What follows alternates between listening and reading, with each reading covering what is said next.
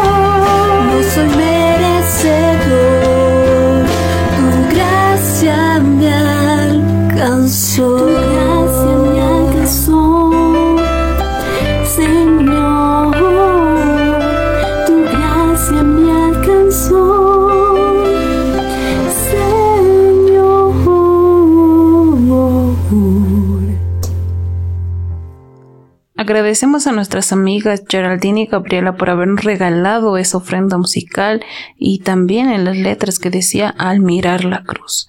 Qué hermosa historia, ¿verdad? Cuando Cristo regaló su preciosa vida y ese precio tan alto que él pagó.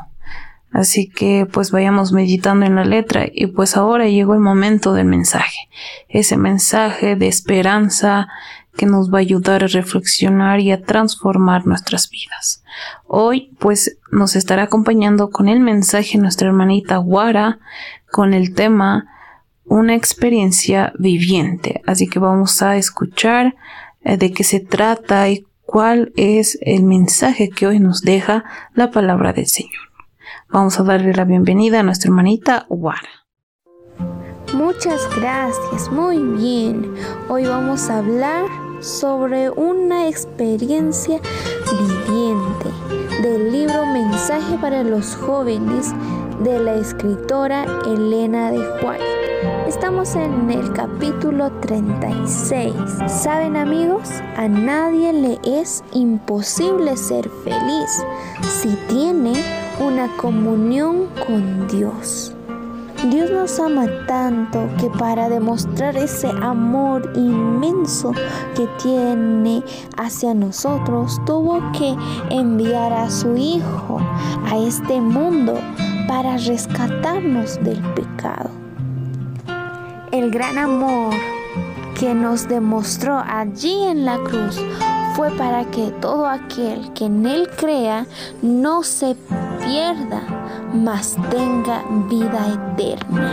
San Juan 3:16. Por esa razón debemos ser fieles, leales como soldados de Cristo y así el enemigo no pueda burlarse de Cristo.